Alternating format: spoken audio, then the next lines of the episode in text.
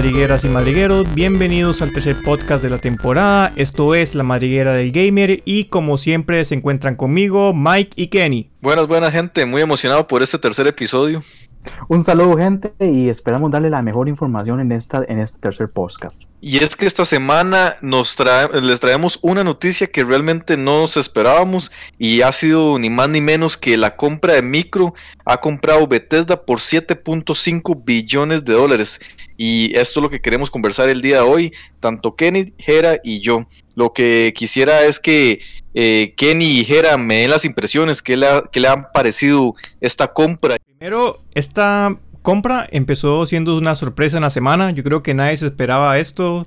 Al menos los, los, insiders ya sabían, como siempre ellos tienen información mucho más antes. Lo que significa la compra de Bethesda es algo histórico. Yo no recuerdo que una empresa relacionada a videojuegos haya comprado un estudio tan grande, tan fuerte, con tantas IPs de calidad en historia. Es algo increíble. Eh, Microsoft se ha, adueñado de juegos de IPs de muy alta calidad. Ya, esta noticia fue, digamos, la bomba de la semana. O sea, las redes sociales estallaron ante esta inversión estratégica que realizó Microsoft. Y como dijo Gera, o sea, es una inversión que están haciendo para mejorar su Game Pass. Y yo se los digo, o sea, de esta alianza van a salir muchas cosas buenas y vamos a ver que, esto va a ser positivo tanto Microsoft como Bethesda que les va a permitir este crecer en el mercado de los videojuegos. De hecho, la noticia de cuando yo la escuché me dijo como, wow, es algo impresionante, ¿ah? porque ya, ya imagino, digamos, por ejemplo, lo del Game Pass sobre, lo de Doom, que va a salir este el próximo 2 de octubre al Game Pass, es, fue una noticia bomba también.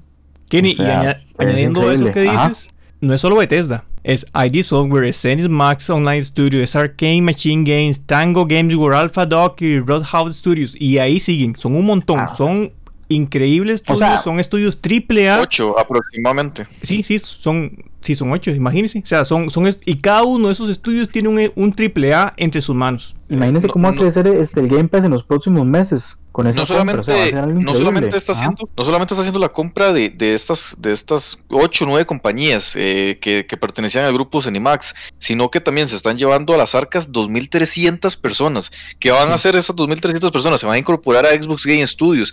Y, y creo yo que la idea de Micro con todo esto realmente es que esas 2.300 personas van a trabajar en sus juegos y en sus estudios, pero también qué significa que si X juego que ellos están produciendo, eh, micro, otra empresa que esté produciendo, por ejemplo, otro juego y requieren ayuda en un tema en específico que se especializa alguna de estas empresas, eh, ya sea ahí Software, Cinemax, Online Studios, Arcane, eh, que se especialicen, porque cada, cada una de ellas se especializa en un tipo de juegos en específico. También se lo pueden llevar, porque ya vimos, ya vimos ahí cooperaciones entre la gente de Gears con, con Sea of Tips, que, que son con la gente de Rare, que, que, cuando ocuparon hacer ciertas, ciertas cosas del videojuego, eh, la gente de, de, Gears of War les ayudaron para, para, en este caso de Collision, le ayudaron para hacer cierto aspecto de Sea of Thieves en donde ellos se especializaban.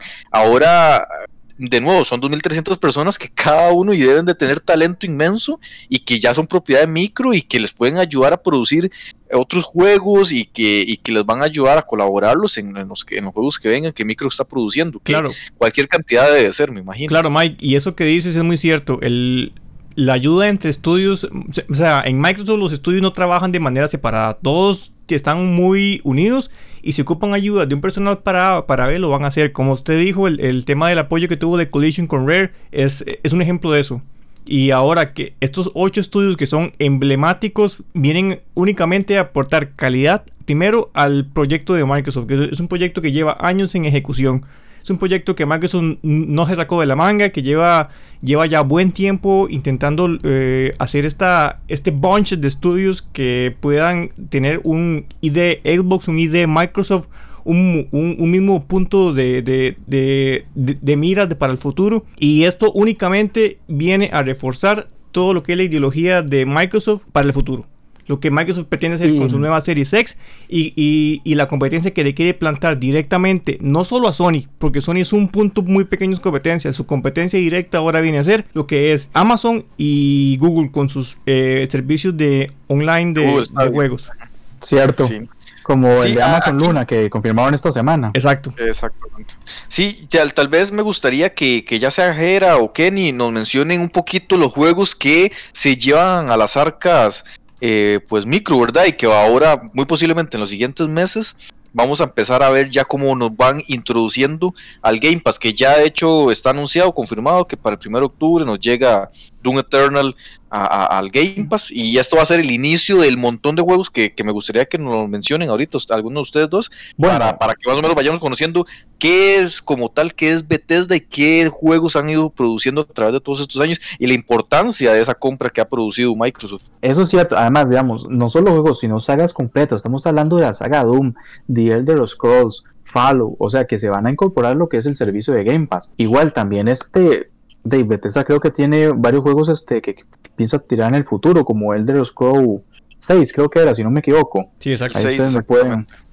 Pero el Skyrim ya va a estar ahí. O sea, el Skyrim ya va a estar en Game Pass. Dishonored ya va para Game Pass. Starfield va para Game Pass. The Evil Within va para Game Pass. Prey va para Game Pass. De hecho, Dishonored está, Sí, Dishonored está en el está en el Game Pass actualmente, ya lo iban a sacar y ya lo eliminaron de que iba a salir para este mes. Ya lo, van a mantener, evidentemente. Yo, le puedo decir que a mí lo que más me agrada de toda esta compra es ID Software. O sea, el, tema de, ese estudio que es ID, Software, esa historia que tiene. Yo sé que ya no trabaja John Carmack y ya no está el creador directo de, de Doom, pero es un estudio que se ha logrado reinventar. A, partir de, muchos errores que hicieron en el pasado, se ha logrado reinventar. Y no dudo que con el capital y la creatividad y la libertad de creación que les va a dar Microsoft, van a lograr hacer cosas increíbles. Increíbles. Sí, aquí, aquí es importante. Aquí es importante porque Micro con esto, con la compra de Bethesda o de Cinemax Studio, pasó de poseer ya ahora sí 15 estudios de desarrollo a 23. Y es que no es,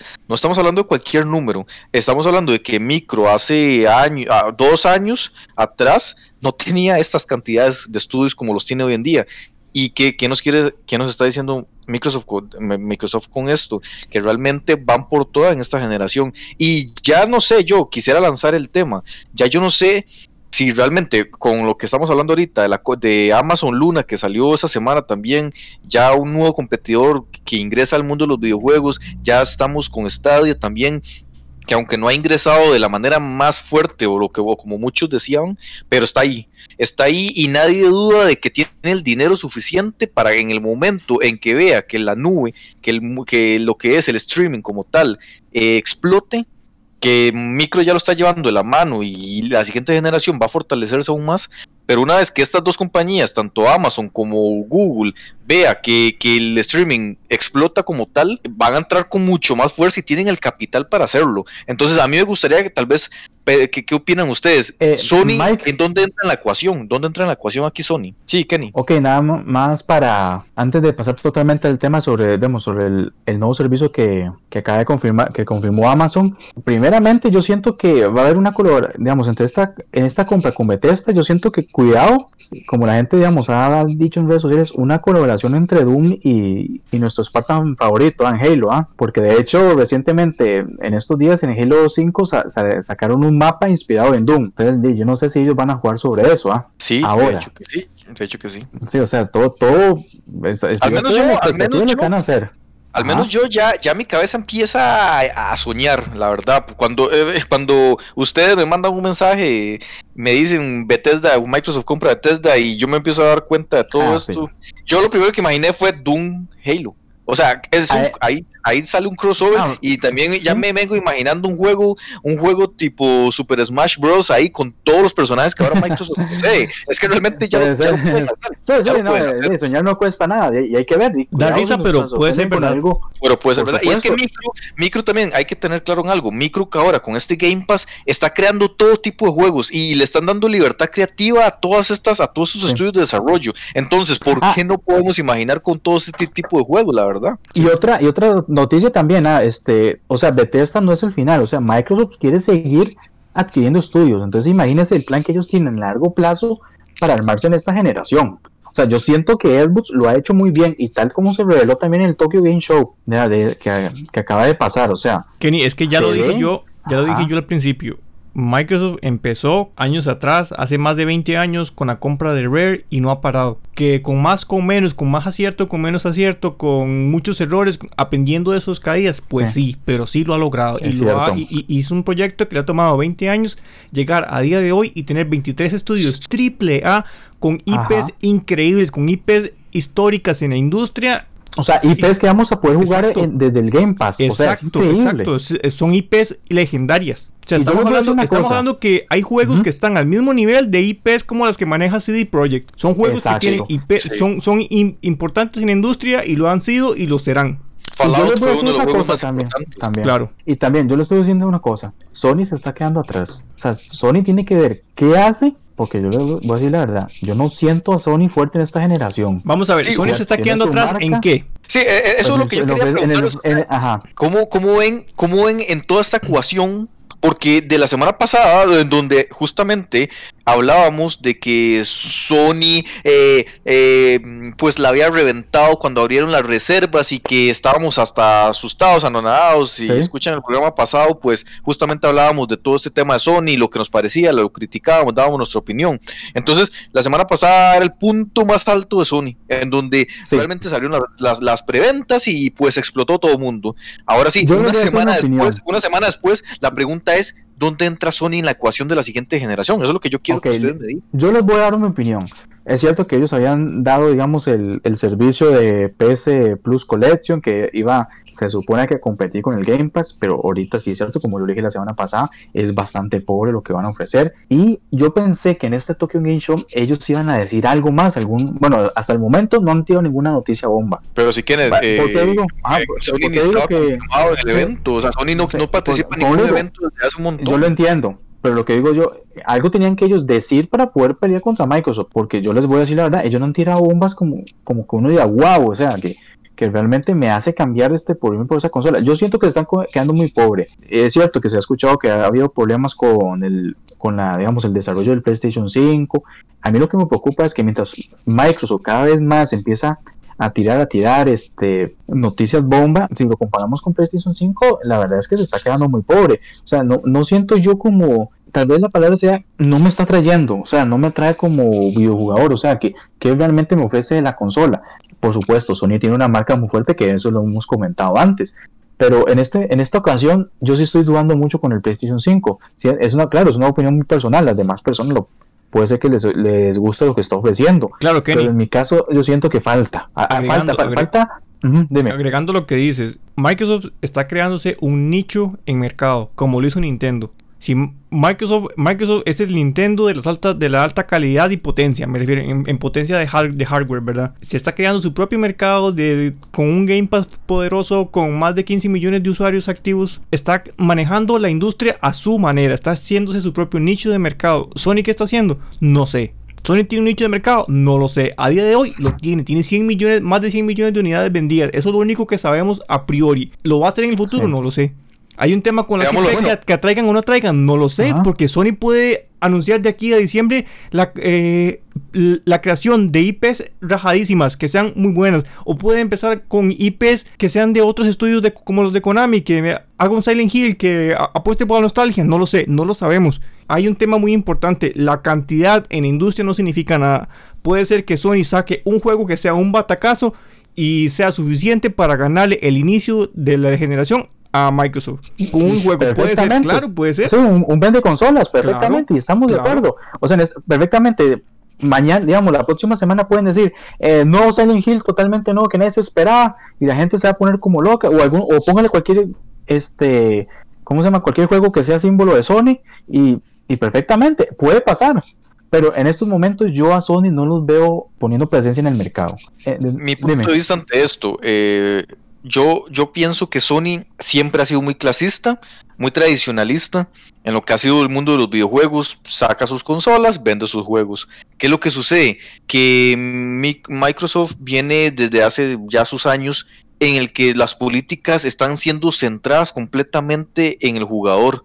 Y, y, y esto es un cambio radical porque porque nos está llevando hacia un giro completo al mundo de los videojuegos. Sony, Sony no se esperaba tanto cambio tan drástico y, y que nos está, que nos está enseñando que, no están preparados. Yo no creo sinceramente eso, esa bomba de juego que saquen de aquí a la generación. Vuelvo otra vez a salir yo con esto, pero es que no, es algo que me guste porque yo desearía sinceramente estar hablando en estos momentos de la consola que ya Sony presentó por fin. Pero a la semana, aquí a la última semana de septiembre, Sony sigue sin presentarnos su consola físicamente. Entonces, Sony está, no está preparada, no está preparada esta generación, definitivamente la ha agarrado completamente fuera de base y no la está, y, y, lo está presentando, o sea, nos, nos están enseñando que sinceramente no están preparados. Yo no me espero un batacazo de aquí a un mes en donde nos diga nuevo juego y que rompa ventas. La verdad es que lo de la semana pasada, eso de las preventas y que explotó, yo sigo con que cuánto, cuánto fue el número, cuántas fueron las, las, las preventas que se abrieron. Yo no creo sinceramente que hayan sido un número muy alto. Ahora, luego, también no hemos hablado sobre esto, Micro abrió ya las preventas esta semana. ¿Y qué ha sucedido? Que la reventaron están agotadas. Entonces sucedió el mismo efecto que lo de Sony. Pero vuelvo a preguntar lo, lo que pasó en Japón después de lo del es que sí, Show. yo vuelvo a preguntar lo mismo porque hay que, hay, hay, que ser claros en esto. Micro tampoco nos está diciendo números. Entonces también, a la misma, como dice la pregunta con Sony, ¿cuántos números? ¿Cuántos números? Microsoft tampoco nos lo está enseñando y no tiene por qué hacerlo. Cierto no tiene por qué hacerlo, pero entonces tanto Sony como Micro, al menos en preventas, se agotaron. Están agotados. Mike, no tiene por qué hacerlo. ¿Estás seguro que no tiene por qué hacerlo? No tiene que mostrar la consola. ¿Estás seguro que no lo tiene que hacer? Estamos ah, en pleno 2020. Estos detalles importan. la comunidad quiere saber esa información. No, Jera, me estoy refiriendo a que no tiene que por qué decirnos cuántos fueron las preventas que se abrieron. ¿Por qué no? ¿Por qué no? Si la comunidad lo quiere saber. Está bien, está bien. La comunidad lo quiere saber. La comunidad exige esos datos. La comunidad exige saber cómo es la consola PlayStation 5, no un render. No, la, la, comunidad, la comunidad debería tener acceso a eso. Y no la comunidad, el consumidor. Porque si ya hablamos de que si nos vamos a tener, bueno, la gente va a tener que pagar de nuevo estamos hablando de ese tema, pero si la gente va a tener que pagar 500 dólares, y es más, si ya estamos viendo que en otros países no son 500 dólares, ya aquí en nuestro país llegan números abismales que queremos dólares hablar en Costa Rica. Para, que, para que veamos un ejemplo. Aquí, aquí en Costa Rica, para la gente que nos está escuchando en otra parte, si, si queremos hacerle, hacernos con la consola PlayStation 5, tenemos que pagar 1.600 dólares. Entonces, uno como consumidor, ¿qué, qué nos está diciendo eh, Sony? Vamos a ir a pagar 1.600 dólares y ni siquiera sabemos lo que la consola ofrece, ni siquiera la hemos visto en algún video donde nos la presentan físicamente y cómo son sus piezas y cómo es su arquitectura. pero, ahí está entrando usted en otro tema que no hemos tocado, eso, es lo que, que, es el distribuidor. Sí, sí, no, justamente lo que yo quería decir, no, no, no quiero que esta semana de nuevo vuelva a ser Sony, porque creo que la semana pasada le dedicamos un programa a, a Sony, pero que, que, que, Sony, y yo que es lo que yo quería preguntar a ustedes, que Sony realmente no me calza ahora sí en la ecuación, porque todavía una siguiente generación la competencia va a ser Sony y Micro, pero ya el mismo Micro se desligó hace mucho de esto. Ahora sí yo digo, ¿qué sucede si, si Amazon Luna y Google Stadia eh, potencian su servicio? ¿Qué nos está ofreciendo Sony para esto? Eh, eso es lo que yo me pregunto. nada, lamentablemente, digamos, ellos no, es que, como usted dijo, ellos son muy tradicionalistas y yo siento que ese es un error fatal en ellos. Es cierto, ellos, son una empresa de videojuegos y tienen que vender la consola con sus videojuegos, pero mientras Microsoft está buscando no un, un juego vende consolas, sino un servicio vende consolas, como lo que es el Game Pass, eh, Sony no nos está ofreciendo un, un, servicio aparte solo de lo que siempre, lo mismo que ofrece. Y, el es que y todavía ahí, ah, siendo más detallistas en su idea, Sony, eh, perdón, Microsoft no está ofreciendo un servicio de consola. Microsoft está ofreciendo un servicio a diferentes plataformas. Usted ni siquiera tiene que comprar la consola directamente. Si usted quiere disfrutar de mejor calidad, lo hace, pero ni siquiera ocupa la consola. Eh, totalmente, de acuerdo, pero me refiero a vende consolas de que, que es algo que nos está dando Microsoft. Pero sí, igual, pero Sony, ¿qué me está dando? O sea, lamentablemente Sony se está quedando atrás, o sea, no están innovando. Entonces, yo, cuidadito es cierto, su marca está muy fuerte en estos momentos, principalmente en el país nipón. Es cierto, está muy fuerte. Error, error, error, error, Ya en este momento Sony no vale nada en el país nipón. O sea, la verdad es que... Claro, claro, pero hay que defender el punto de Kennedy un, momento, porque sí. lo que dice sí tiene razón. Está posicionado en ventas. En ventas sí está posicionado. El, el, Xbox One no vende nada en Japón. Pero después de esta presentación del Tokyo Game Show que pasó esta semana, Sony tenga mejor importancia en, en el mercado que lo que puede llegar a ser Microsoft. Ok, un momento ahí. un momento. Eh, Sony actualmente, actualmente ya hace casi que seis meses, un año, que Sony, para decirles un poco los datos, la semana pasada se dieron los datos de las consolas en ventas de consolas en Japón.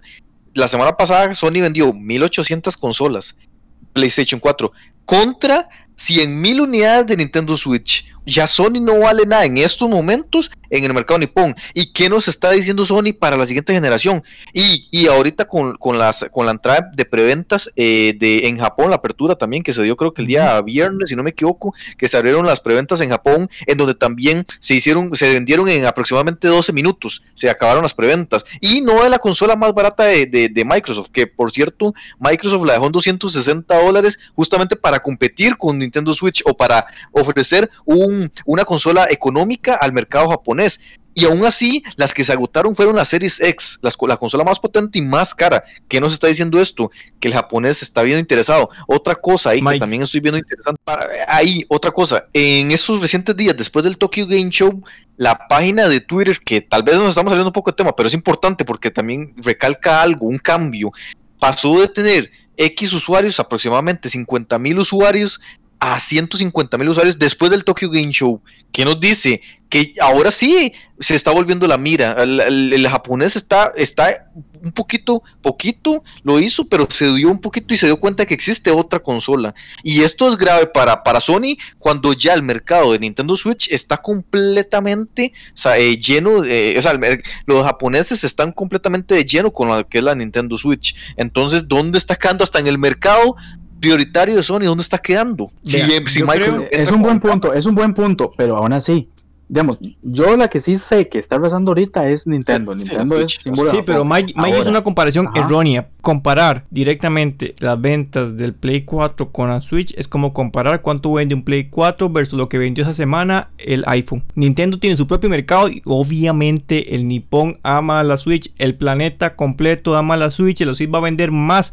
Microsoft tiene que, Sony tiene que compararse directamente con las ventas de Microsoft de esa semana. Yo, yo siento que hay un error de comparación. Obviamente, eh, por temas de videojuegos e industrias está bien y está, está, claro, es una misma industria, pero cada uno tiene su mercado diferente y en este momento Microsoft te ofrece un Game Pass súper robusto, Nintendo te ofrece portabilidad y IPs históricas y pura nostalgia. ¿Y Sony qué me está ofreciendo? ¿Sony qué me está ofreciendo desde el 2013? ¿Qué me está ofreciendo? Claro, tengo IPs que, que hicieron muy fuerte el, Play 4 y por eso es que el Play 4 ha vendido más unidades que el Xbox One. Pero mm, a día de hoy, ¿qué me ofrece? el Play 4 ha vendido más unidades porque en ese momento en el que salió la Wii, eh, lo que existía en el mercado de parte de Nintendo era Wii U, que sabemos que para Nintendo fue un fracaso en ventas y Microsoft entra de, de muy mala manera a la nueva generación con políticas erróneas que tuvieron claro, que corregir. Claro, Entonces, no es Sony, Sony aprovechó la coyuntura del momento. Sony la aprovechó. Sí. Era la mejor opción, le salió bien. Exacto, le salió bien. Le salió bien. Así es muy tradicionalista, pero, le salió. Pero ahora pero ahora veámoslo a los tiempos actuales. Lamentablemente Sony no está innovando, se está quedando con lo mismo que ofrece siempre. Mientras, mientras este Xbox está haciendo nuevas cosas, nuevos servicios. Ah, incluso Nintendo se está, Nintendo está haciendo otras cosas diferentes. O sea, se, están desligando de los procesos tradicionales. Ahora tenemos la competencia que ustedes están diciendo de Google y Amazon. Si Sony no se pone las pilas, cuidado que en unos años empieza a perder la, la, la ¿cómo les puedo decir? La fortaleza que tenían antes. Que tiene ahora. Ese posicionamiento, bueno, que tiene ahora, perdón, ese posicionamiento de la marca, porque si la gente piensa ahorita, como lo hemos hablado en veces anteriores, por ejemplo, aquí en Costa Rica la gente lo que compra es Sony, nada más por marca. O sea, no, no se pueden a pensar en, los beneficios que le pueda dar Nintendo o, o Xbox. O sea, es porque ya lo tienen en la mente. Esté bien posicionado o no, en algún momento van a perder esa fuerza. Así yo, creo, yo. creo que por ser tan tradicionalistas y por dejar algo que no está roto sin cambiar, por falta de creatividad. Creatividad me refiero no a los estudios de ellos, sino a, la dirección administrativa que tiene Sony. Esto le va a pesar. Esto le va a pesar, tarde o temprano le va a pesar. Y le va a pesar no solo por Microsoft, no solo por Nintendo, le va a pesar porque viene Stadia, porque viene Luna y porque van a venir montones de servicios más. Porque todos se van a meter a esto porque saben que es un negociazo. Y si tienen capital para invertirlo, van a hacer. ¿Y Sony qué me va a ofrecer? Un render. Voy a coger 500 dólares y compro un render. ok, no. Conformismo, o no, quiere eso. Conformismo, era. Lo que le sucedió a Sony con esta generación fue conformismo. se vieron ganadores muy pronto, se vieron ganadores de entrada y han pasado siete años en las que Sony lo único que sigue haciendo es vendiéndonos consolas que, les ha ido muy bien, que por años y por meses vendían cantidades abismales y que nos ofrecían cada cierto época, cada cierto tiempo, pues sus exclusivos, que ya ellos sabían que con eso no amarran, pero quisieron seguir esta generación, quisieron creer que la nueva generación iba a seguir siendo igual, y creo que Micro, en definitiva, con la compra de Bethesda, dio el golpe sobre la mesa. Ya eso fue un golpe sobre la mesa en el que les dijo a todo el mundo, es, es la mejor opción. Yo creo que si aún la gente creía que, que Sony y Micro estaban compitiendo por, por igual, creo que la compra de Bethesda ya dijo, ok, esto es diferente, ya ahora estamos jugando en diferentes ligas. Yo tengo un potencial monetario muy alto en donde ya el CEO de, Micro dijo, y no es no lo último que vamos a seguir haciendo, vamos a seguir comprando estudios. O sea, mm, Sony no tiene capacidad de reacción monetaria, Sony no puede responder de esa misma forma. Entonces, aquí ya lo que estamos viendo número uno, Sony se durmió por una generación completa y ahora la agarran mal parada, en donde siquiera nos han presentado su consola. Mike, paréntesis, Sony está dormida desde el PlayStation 2. Bueno, sí, es cierto, es cierto. Pero si lo queremos, si lo queremos ver a nivel puntual, esta generación de Sony ha sido la generación más caótica, porque ha ido perdiendo todas sus IPs exclusivas. Luego, la misma, la misma, el mismo mercado la ha ido llevando a que tiene que ir acoplándose al mercado. ¿Qué, qué es? Que tiene que sacar sus exclusivos también en PC. Por lo tanto, ya. Y lo, ha tenido que hacer, o sea. lo ha tenido que hacer porque el mercado se tuvieron que adaptar. Sony, ah, eh, eh, luego de que no quería hacer eh, crossplay entre, entre ah, videojuegos. Y, la, y la misma, el mismo mercado, el mismo consumidor lo ha llevado que tiene que hacerlo. y esta generación. Minecraft, ese, crossplay a Sony le costó sangre, no quería. sí, uh, no, ellos no querían, o sea, es que no, no, eh, ellos no lo veían, veían conveniente, pero es el problema? Que ellos siguen con el tradicionalismo. Es que tenemos que ahora pasar el tema del game show cómo Ed Boots la, rompió tanto por lo que digo, perdón, Tokyo Game Show, disculpe, de cómo Phil Spencer este, la rompió totalmente. Yo, yo lo repito, Phil Spencer no es solo un, una mente que, que se encarga de firmar los documentos importantes, él como todos nosotros, es un gamer. Él solo hace las cosas pensando en lo que quiere el gamer, no en, ganar dinero, en hacer negocio. Yo creo, que, yo creo que, en esa industria, a final de cuentas, hablando directamente entre Microsoft, Sony y Nintendo, los tres se copian. Para bien o para mal, se copian las ideas, eso es cierto. Y si Microsoft ha, aprendido a copiar algo bien de Nintendo, es tener una figura, una figura que sea emblemática y que, y que, y que represente a todos los jugadores. Uno ve a Phil Spencer hoy en día y ve a un jugador, no ve a un CEO. Ve, a un jugador, a una persona que que sabe que sabe que el enfoque hoy en día es al, es al player, que es al jugador común, al que quiere sentarse, prender su consola y seguir jugando, jugar juegos de calidad y eso es lo que él nos quiere ofrecer. Igual, y él lo tiene, él lo admite, él, lo admite en, en, la Tokyo Game Show, dijo que jugaba Animal Crossing, que Animal Crossing era importante para la industria. ¿Quién ha hecho eso? Nadie lo hace. ¿Y por qué, lo, por qué lo hace él? Porque sabe que Nintendo no es su competencia. No es su competencia directa, es su hermano, es su, es su, es, no solo eso. O sea, que imagínese que el CEO de Microsoft diciendo juego un juego de la competencia. O sea, imagínese, ese es el impacto. O sea, es, es, como, es como Satoru Iwata en su momento. Que él, él, piensa, él, él, agradece a los jugadores porque al final la industria es por nosotros, los videojugadores. Esto es porque, esto es porque nosotros como, como videojugadores vemos que Nintendo, Sony y Microsoft son competencia. Pero es que ya para micro hace muchos Nintendo dejó de ser competencia, hasta, el, hasta el nivel en que sus juegos salen en la Nintendo Switch. Entonces, para, para Microsoft hace rato entendió que Nintendo no es competencia porque ellos juegan en otra liga. Y, y, hace un año el propio Phil Spencer había dicho que ya Sony no era competencia, que la competencia real para Microsoft Microsoft era Google y Amazon. Y en ese momento todo el mundo dijo, ¿qué carajos estás hablando, Phil Spencer? Si, si vas perdiendo en esta carrera. Pero es que Phil, Spencer ya tenía información posiblemente de que Amazon estaba ya haciendo su, propio sistema que ya no lo mostraron y que Stadia en esa época estaba ya quería entrar. A hoy en día pues no pues hoy en día no podemos decir que sí, que son una competencia directa, pero es el futuro, el streaming va a ser el futuro. Por lo tanto, eh, es, va a ser la competencia real. La gente va a llevar y va a andar con sus celulares y va a andar jugando videojuegos donde quiera. Ok, Mike, usted en un futuro enfocada en el streaming, usted ve a Sony. Yo no lo veo. Y sé que es muy duro, pero yo no veo a Sony. Yo no, veo un Sony dentro de 10 años con esta misma estructura. Si, si quiere un cambio, lo tiene que hacer ya. Yo no veo un, Sony que se tenga que reinventar. Nintendo, a como venía trabajando con el Wii U, no hubiera, no hubiera tenido eh, consola hoy en día. No es que no hubiera existido porque Nintendo tiene mucho capital. Nintendo puede darse, puede quebrar tres veces si todavía tiene dinero, pero no estaría enfocada directamente haciendo consolas. Se tienen que reinventar y esta es la oportunidad perfecta. Esta generación no, la que viene eh, tiene que aprender del error Sony y reinventarse. Si no, chao Sony. Nintendo hace mucho, hace mucho tiempo se dio cuenta de que la potencia no era su fuerte. Ahora Sony se tiene que dar cuenta que ¿cómo sería la palabra? Que el tradicionalismo no, no, va a seguir. No, no, no, los servidores, a nivel de servidores, Sony no tiene la capacidad. Stadia, bueno, Amazon Google, Microsoft, son personas, son empresas que se dedican al servicio de la nube. tienen capacidad de ser, tienen servidores a, a, todo el mundo. Y eso no es un trabajo que, estas tres empresas vienen trabajando hace dos años. se han dedicado a esto durante toda su vida. Ahora, el, el mundo del videojuego se está yendo hacia esta línea, hacia el mundo de, de la nube y el streaming. Y ellos se dan cuenta que ya tenemos todo el sistema incorporado, ya tenemos todos los servidores a nivel mundial, que es lo que va a llevar eh, que el mundo de los videojuegos se está dirigiendo hacia ahí. Sony, yo creo que ya se tiene que dar cuenta que, o ya se dio cuenta que ellos no tienen la capacidad para llevar o trasladar su, el mundo, el trasladar sus juegos o trasladar todo su ecosistema hacia el streaming. Ahora, ¿qué sucede? Que se va a tener que dar cuenta, al igual como lo hizo Nintendo en su momento, en que ellos tienen que cambiar su ideología y todo. Y, no, y, si, y si no lo hacen ya, pues yo no sé qué va a suceder con Sony de aquí, como dice Jera, de aquí a 10 años. Bueno, vamos a tener, Mike y Vamos a tener Sony de aquí a 10 años. Vea, les propongo esto, pintemos escenarios. ¿Qué tiene que hacer Sony? Ya dejemos de tirarle a Sony. Dígame qué tiene que hacer Sony, qué tiene que hacer Sony a día de hoy para ser un vende consolas como lo fue en la generación pasada. ¿Qué tiene que hacer? Ok, en primer lugar, yo siento que eh, Sony no debería competir directamente con, con, Microsoft. Ellos deberían concentrarse crear su propio nicho. En otras ramas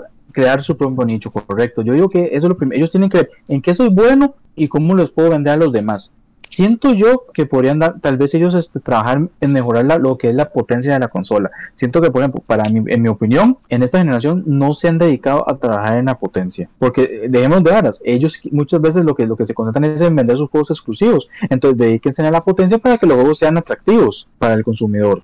Esa es una. Podemos para mí. Ok, vamos a ver, la pregunta es complicada porque viendo el escenario actual, yo veo a una Sony en un futuro siendo una Sega, vendiendo sus videojuegos, que son en donde ellos son su fuerte. Número uno, si Sony quisiera sobrevivir vendiendo consolas, tendría que cambiar completamente todas sus políticas. Número uno, dejar de estar mintiendo tanto, es que realmente no hay otra palabra mejor que decir, porque Sony lleva una generación entera mintiendo al, al, jugador, que el jugador no lo quería ver, es una cosa, pero que lo estaba haciendo, lo estaba haciendo, y creo que ahorita mismo el videojugador se está dando cuenta todo lo que, lo que, lo que Sony estaba haciendo. Es más, para rápidamente, Forbes, Forbes, la revista Forbes, la semana pasada envió, sacó un artículo en donde decía claramente, Sony es, sus políticas, las políticas de Sony son anticonsumidor, las políticas de, de Microsoft son, son pro consumidor. Eso es fuerte, una revista tan fuerte que diga eso ya dice mucho. Y es porque la gente ya se está dando cuenta. Si Sony no cambia la estructura de políticas, si Sony no se da cuenta que tiene que direccionar su, su, su, su, su juego, su, su ecosistema y, y, ser consumidor, pro consumidor completo, eh, Sony le va a pasar las de Sega, en donde sí, Sony tiene muy buenas IPs y espero yo, lo espero de verdad con ansias, de que no suceda que si Sony, si Sony no cambia su estructura, se vaya con todo eso. Yo espero que al menos si Sony tiene que cambiar su estructura, al menos por lo menos las IPs de ellos queden y se convierta en una Sega que nos está, que nos vende sus exclusivos, lo saca, lo sacan en PC y lo sacan en las diferentes plataformas que existan en ese momento. Pero es que a día de hoy, con esta entrada de nueva generación, yo veo muy difícil la situación de Sony. Y no sé si esta generación que venga la pueda soportar, porque la empresa como tal, Sony, todos los réditos que obtienen, se obtienen de Play 4 alcanzaban para poder mantener los demás los demás, las demás secciones de Sony.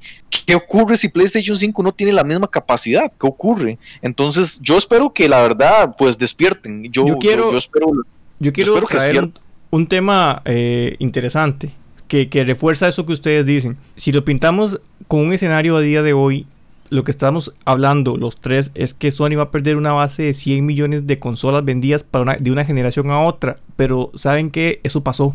Eso ya pasó. A Nintendo le pasó. Nintendo tenía una Wii que vendía más de 100 millones de unidades y que de, un pronto a otro se convirtió en trash, en basura y no servía para nada, que era la Wii U. Ningún, ningún estudio la apoyó, solo estaban los estudios first party, nada más que eso. No había nada, nada que sustentara el, apoyo a, a Nintendo. ¿Qué hizo Nintendo?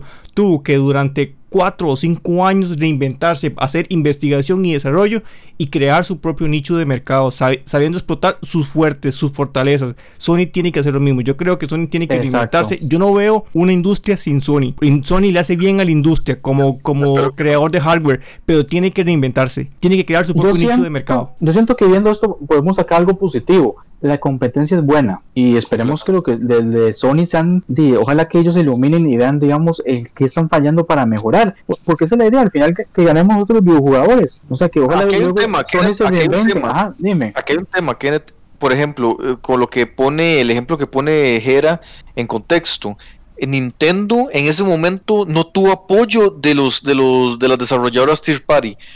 Eh, pero Nintendo tenía o sea, los juegos que sacó, vamos a ver, la generación de Wii U, los juegos que sacó fueron propios de Nintendo.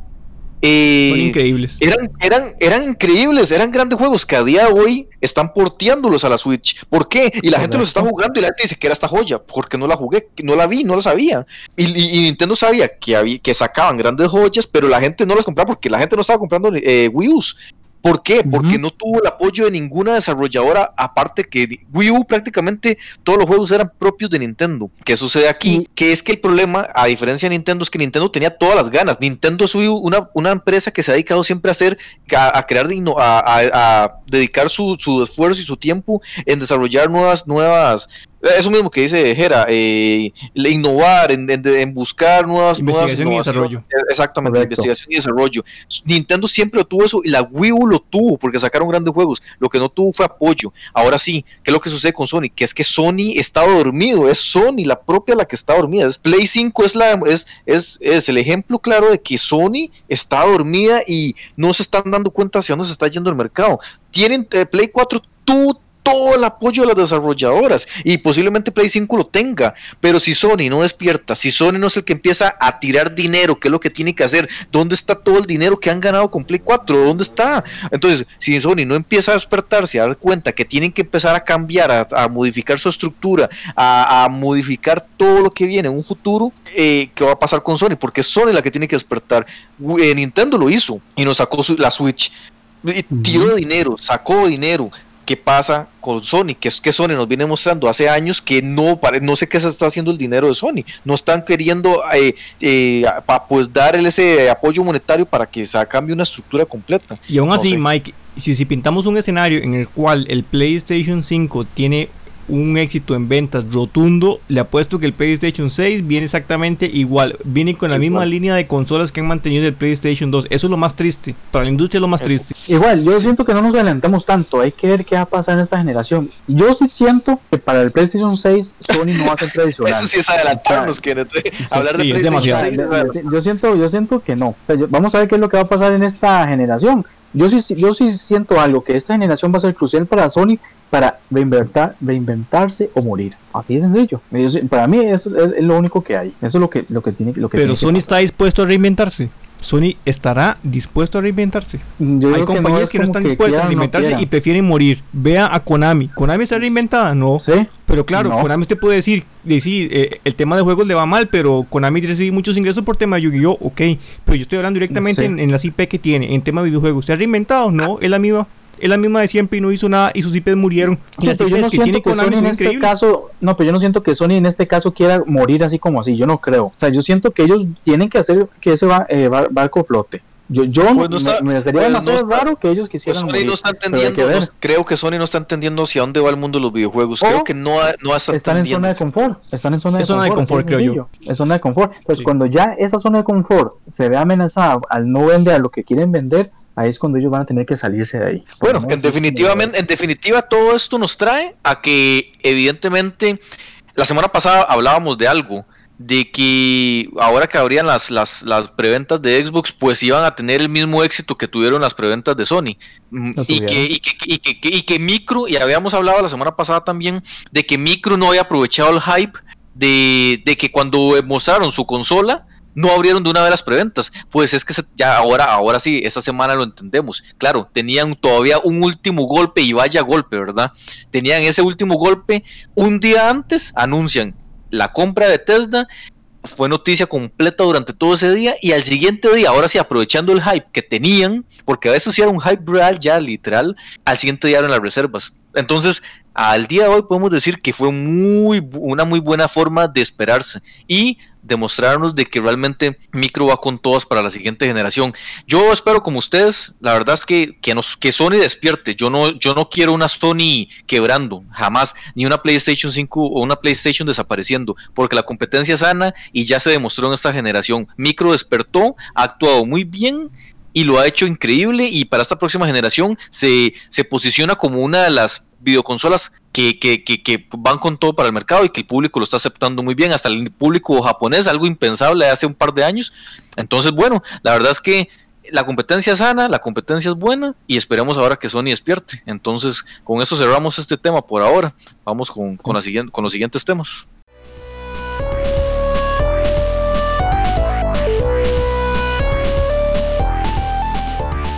Y para esta semanita les traemos bastantes noticias y con ello vamos a empezar con Kenny contándonos un poquito de todas estas noticias que les traemos. Primeramente, en la Tokyo Game Show vimos lo, digamos, la presentación de, de que ellos quieren meterse directamente en el mercado nippon. Lo que fue sorprendente fue el apoyo de las desarrolladoras como Sega, Capcom, Square Enix y Bandai. O sea, que están apoyando el, el posicionamiento de Xbox en el mercado nippon. Esa es una, una, de las noticias que dio vuelta al mundo, la verdad.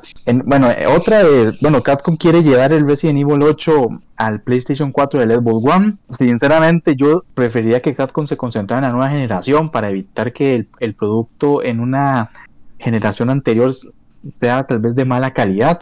Vamos a, ver cómo se, se, desarrolla. Igual ellos no lo están prometiendo, ellos quieren intentarlo, pero por el momento no hay nada confirmado. Y también, este, bueno, al parecer, este, con el juego, el, este nuevo juego de Crash Bandicoot 4 que sale ahora la próxima semana, se descubrió que va a tener un modo multijugador competitivo y cooperativo. Yo, sinceramente, que soy un fan de Crash, de, anteriormente se había, se había visto el modo cooperativo cuando fue el de estos juegos de los titanes que ellos tenían, pero vamos a ver cómo les sale la jugada. De al rato nos puede divertir todos bastante. Yo la verdad ya tengo el juego preordenado, entonces ya nada más espero que me llegue pronto la copia.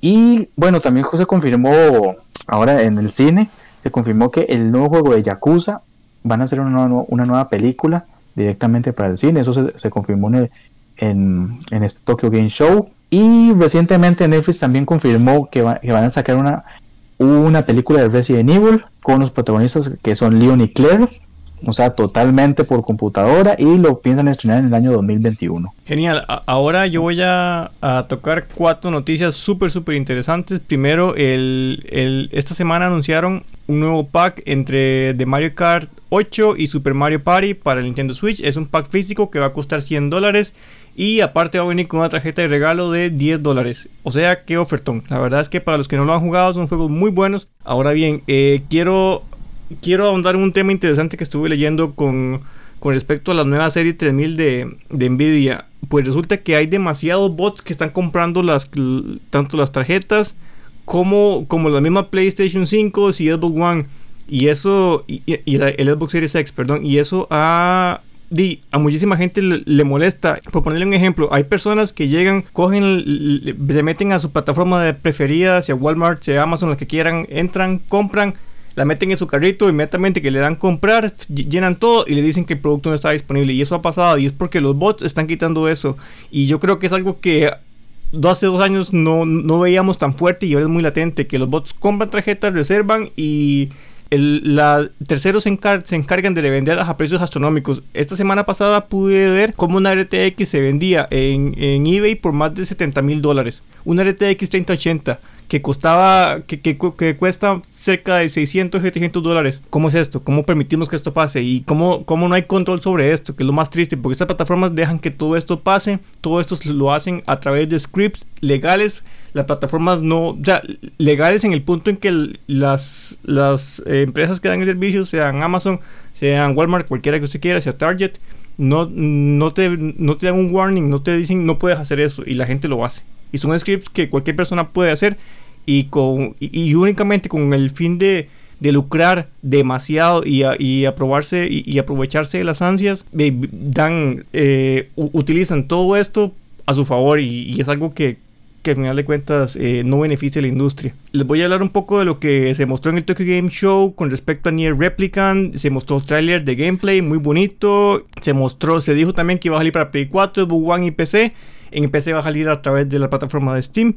Y todos los que nos gustan todos los juegos de Yoko Taro estamos esperándolo con gran ansia porque sí es un juego que promete, gráficamente se ve muy pulido, habrá que ver cómo, cómo se desempeña, pero está súper súper genial. Y para finalizar quisiera eh, comentarles que en el, Tokyo Game Show se mencionó sobre la, llegada de Saga Codation a Nintendo Switch para celebrar el 30 aniversario de la serie Saga y va a llegar un pack súper súper interesante. Eh, todo, todo va a llegar en formato físico y también en digital y se mostró poco, un poco de video y gameplay y todo lo que nos gusta las, la serie saga, estamos esperándolo con muchas ansias. Bueno, también, y es que es importante volverlo a recalcar, sé que el tema trató sobre esto, pero para que todos estén ahí al tanto, Doom Eternal para el primero de, de octubre en Game Pass, eh, completamente eh, gratis si tenés el servicio, ¿verdad? Entonces, esa es una buena noticia para todos los usuarios de Game Pass. Eh, importante recalcar que lo que son para los usuarios de PC, ya Major Nelson eh, mencionó que el título va a llegar a la plataforma de PC para este mismo año. Entonces, para los que son de PC, tranquilidad que el juego nos va a llegar también. Y por otra noticia, súper importante también, que es verdad la noticia que tuvimos esa semana y que creo que abre un nuevo nicho de mercado, un nuevo mercado, y fortalece el, el, mercado de streaming, que es lo que es eh, que Amazon presenta, lo que es el Amazon Luna, ¿verdad?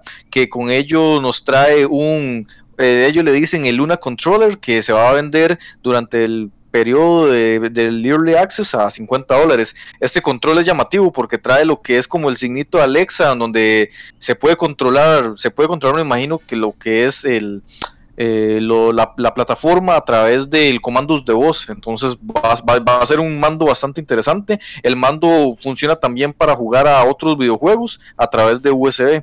Eh, por otra parte, eh, lo que es el Early Access de, Luna, del Amazon Luna, va, a tener un precio de, ya se los digo que es exactamente, de 5, 6 dólares de 6 dólares mensuales.